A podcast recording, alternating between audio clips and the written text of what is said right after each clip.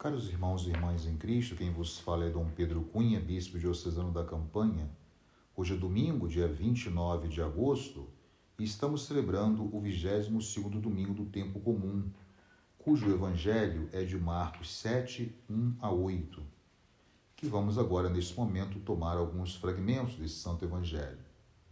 Os fariseus e os mestres da lei perguntaram então a Jesus: por que os teus discípulos não seguem a tradição dos antigos, mas comem o pão sem lavar as mãos? Jesus respondeu: Bem profetizou Isaías a vosso respeito, hipócritas. Como está escrito: Este povo me honra com os lábios, mas seu coração está longe de mim. De nada adianta o culto que me prestam, pois as doutrinas que ensinam são preceitos humanos. Vós abandonais o mandamento de Deus para seguir a tradição dos homens. Escutai todos e compreendei. O que torna impuro o homem não é o que entra nele vindo de fora, mas o que sai do seu interior. Caros irmãos e irmãs, o evangelho deste domingo nos alerta sobre o risco de uma religião legalista que ilude o homem que pensa que pode se salvar sozinho somente observando externamente a lei de Deus e despreza, assim, a ação salvífica de Deus na história, além de opor lei e liberdade.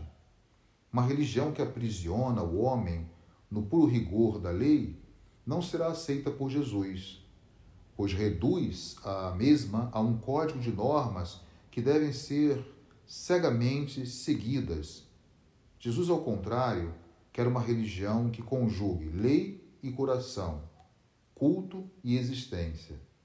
A lei deve ser expressão do encontro entre a vontade de Deus e a vontade livre do homem. Ela não pode ser um fardo insuportável imposto aos homens, mas uma resposta livre e alegre do homem a Deus que tece um diálogo amoroso e propositivo conosco. As práticas rubricistas, cultuais dos fariseus e mestres da lei não permitem que a palavra de Deus, semeada em nossos corações, frutifique. Jesus rejeita uma prática religiosa judaica centrada na pura observação externa da lei, isto é, no legalismo.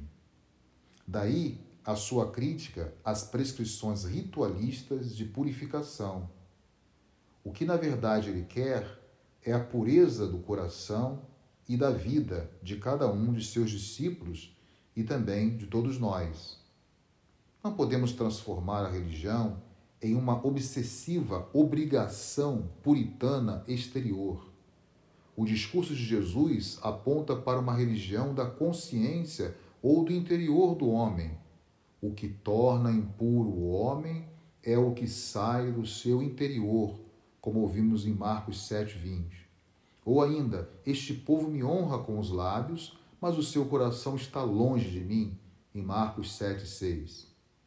A religião que Jesus quer é aquela que nasce no coração, ou seja, do encontro pessoal e alegre com ele. Uma religião que passa pelo coração e não por um ritualismo frio. Uma religião que dá sentido à existência humana na verdade, Jesus não desvaloriza os mandamentos de Deus, lembremos disso, mas os confronta com os preceitos ou tradições dos homens. Ele então desconstrói uma religião vazia e fria, que só traz peso, dor ou sofrimento às pessoas. Uma religião da misericórdia, isto é, que nasce do interior, do coração e torna o homem pleno, ou seja, uma religião que plenifica ou que sacia o homem plenamente. Que a liturgia deste domingo possa nos inserir na dinâmica do amor divino, buscando superar todo o formalismo e legalismo religioso. Louvado seja nosso Senhor Jesus Cristo, para sempre seja louvado. O Senhor esteja convosco, Ele está no meio de nós. Seja bendito o nome do Senhor, agora e para sempre. A nossa proteção está no nome do Senhor, que fez o céu e a terra.